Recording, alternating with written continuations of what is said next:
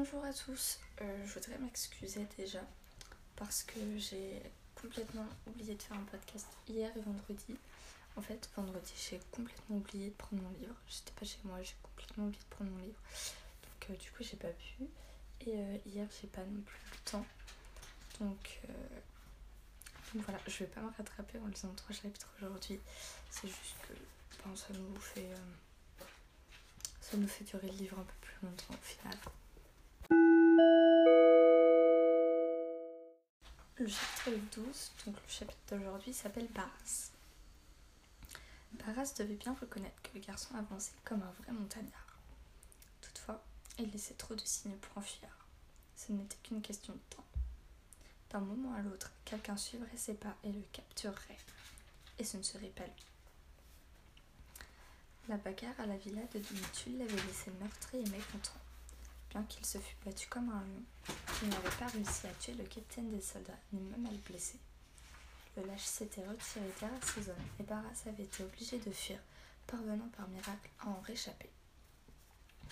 Il avait reçu une belle blessure, qu'il avait soignée près d'un torrent. Après avoir ôté sa cuirasse et ses habits, il l'avait nettoyée. Elle n'était pas profonde car les mailles de fer de son armure avaient arrêté en grande partie le coup. Il avait tamponné la coupure avec un bout d'étoffe mouillée en se demandant ce qu'il allait faire. Retourner à Domitil était hors de question. Puis il se souvint qu'il n'était pas le seul à fuir la colline. Deux autres personnes étaient aussi sorties des termes, l'homme et le jeune garçon. Pourquoi les soldats leur en voulaient-ils? Et que fuyaient-ils? Barras l'ignorait, il n'avait pas d'autre voie à suivre. Cela faisait désormais deux jours qu'il était aux trousses de l'un d'entre eux, et il l'avait perdu de vue au cours de la nuit précédente. La piste l'avait conduit aux ruines d'une tour antique, mais lorsqu'il l'atteignit, il ne trouva que les restes d'un petit feu de camp piétiné. Chercher des indices dans l'obscurité aurait été une folie. Barras avait ravivé les braises, s'était emmitouflé dans son manteau et avait dîné de façon très frugale. Du pain noir et sec et une dernière tranche de viande salée. Le lendemain, à l'aube, il n'eut pas de difficulté à retrouver les traces. Mais cette fois-ci, il y avait aussi celle d'un homme qui se déplaçait dans les bois avec beaucoup d'aisance. Le guerrier aiguisa sa lame et réfléchit à ce qu'il allait faire. Cette nouvelle piste le conduisit à une étrange cabane enfouie dans la forêt. C'était une belle construction robuste, bâtie sous trois énormes pins. Un filet de fumée s'échappait de la cheminée. À l'est, le soleil se levait au-delà des crêtes et ses rayons doraient les, les pointes des branches. Alors que Barras l'observait, la porte de la cabane s'ouvrit. Un jeune garçon et un vieil homme en sortirent un épouvantail. En Hmm. Un jeune homme et un vieil homme en sortirent un épouvantail d'hommes aux membres comme des branches sèches et aux cheveux frisés. C'était donc lui le mystérieux nouveau venu. Ils étaient en pleine discussion. Retourne en arrière le long de ce sentier, disait le vieux. Quand tu arriveras au croisement, tu devras choisir. En allant tout droit, tu seras à Domitu dans un peu plus d'un jour et demi. Si tu prends vers le nord, tu atteindras Ville pour midi. Si en revanche tu vas au sud, tu seras à Guimilian demain dans la matinée. Il y a une cave le long de la route, elle fait aussi office de taverne. Ce sont des personnes de confiance et je te conseille de t'arrêter chez eux. Dans le baluchon, tu trouveras un peu de monnaie. Utilise-la avec prudence. Le garçon le remercia puis s'éloigna. Barras restait dissimulé, mais il lui sembla que les yeux du vieil homme s'attardaient sur sa cachette et que ce dernier lui faisait même un clin d'œil. Guerrier resta immobile et serra sa lance, prêt à, prêt bondir. Mais le vieux se contenta de sourire avant de refermer la porte de la cabane. Barras reprit sa filature. Il se tint à distance du garçon, dissimulé au milieu des arbres. La chemise claire permettait au guerrier de le voir de loin. Au croisement dont le vieil homme avait parlé, le garçon s'arrêta pour évaluer la situation, puis choisit de se diriger vers le sud. Guimilian. Durant toute la matinée, Barras suivit le garçon en lui donnant au moins 300 battements de cœur d'avance. Vers midi, les bois s'ouvrirent sur des clairières tapissées d'herbes, où le sentier serpentait entre des pierres argentées et descendait rapidement.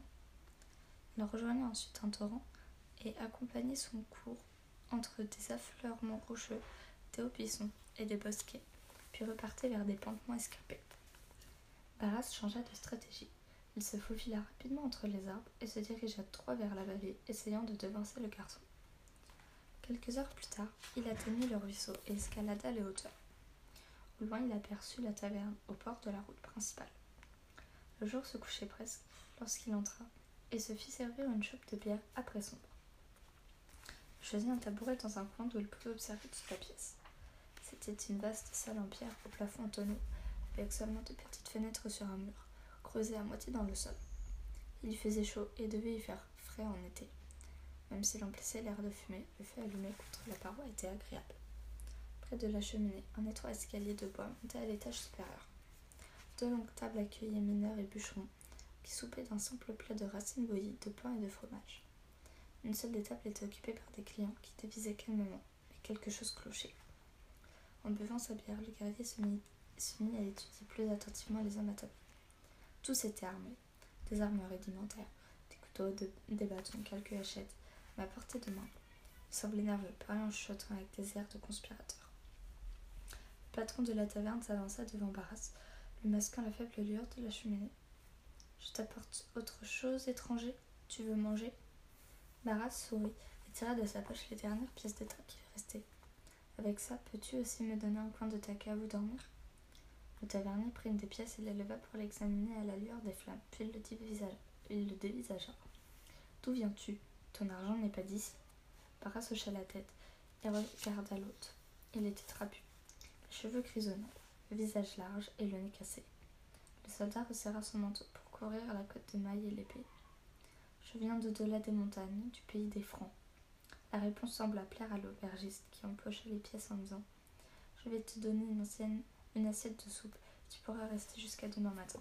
Ce n'est pas la nuit idéale pour dormir sous les arbres. Et pourquoi? Parce que la nuit, les esprits dans les bois. Puis il s'éloigna en faisant un signe de conjuration. À cet instant, qui entra.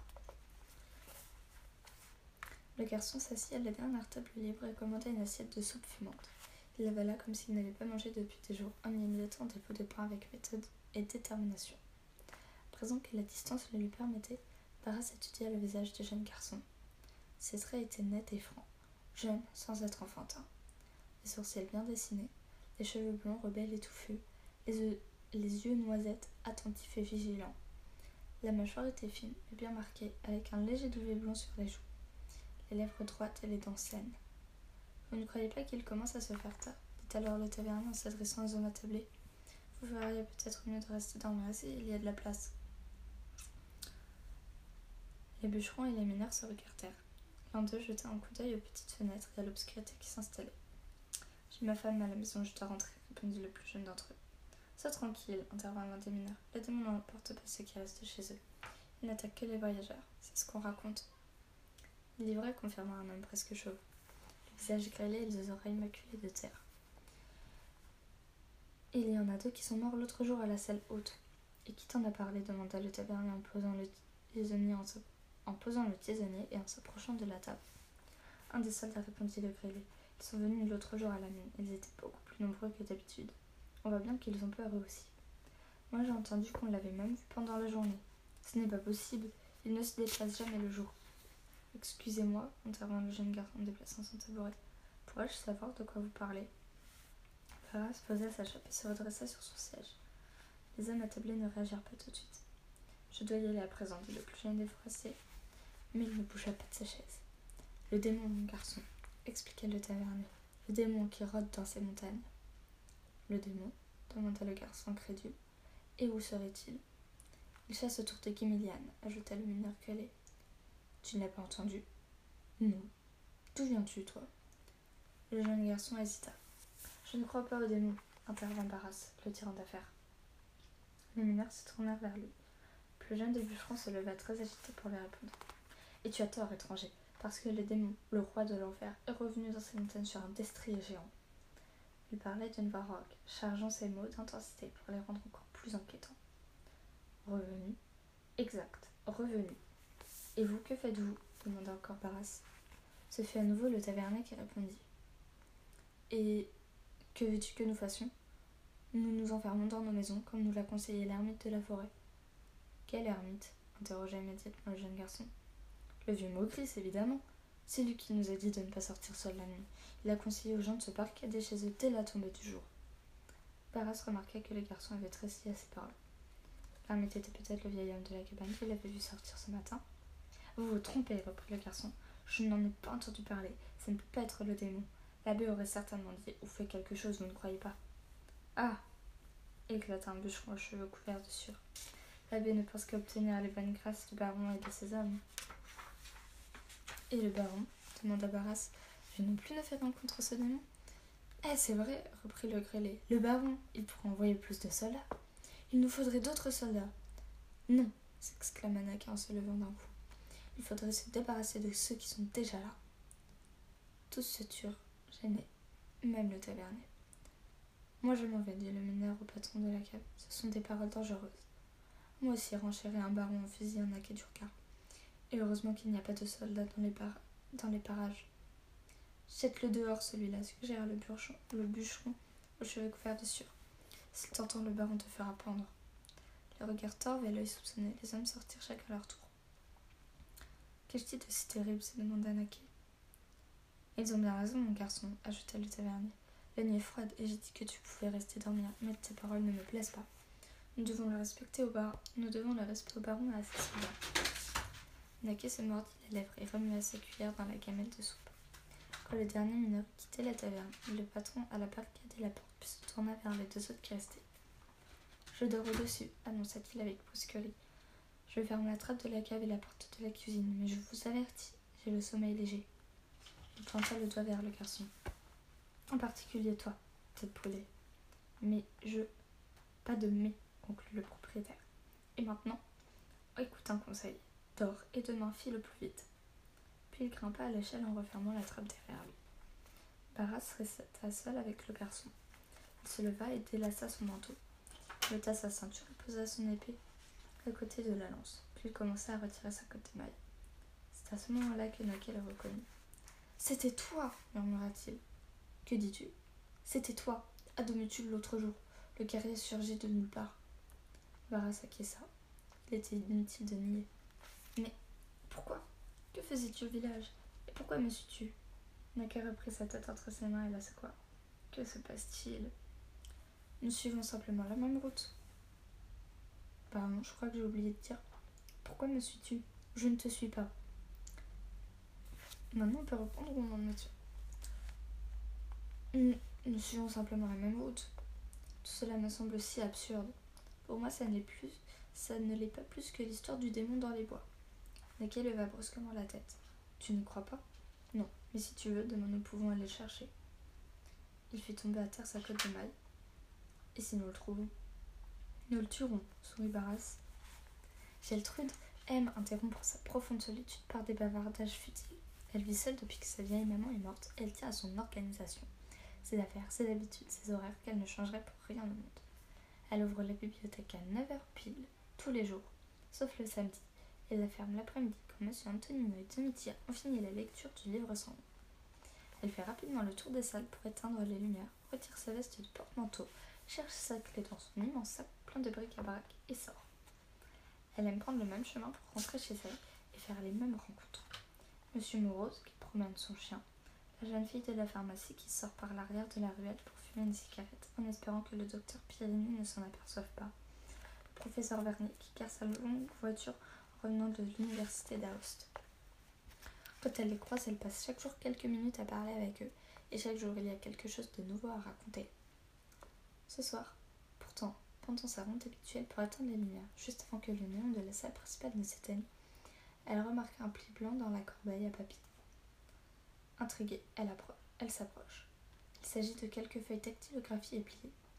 Un chapitre du, monsieur, du livre de Monsieur Anthony Geltrude pose la corbeille sur la table et jette un coup d'œil. Elle été rapidement parée d'un trait de stylo.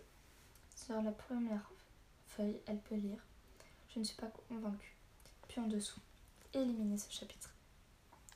L'écriture de la première phrase est celle de Domitia, et la seconde celle de Monsieur Antonino. Pourquoi ont-ils décidé de supprimer ce chapitre? Geltrude regarde furtivement autour d'elle et commence à lire. Il parle d'une baronne.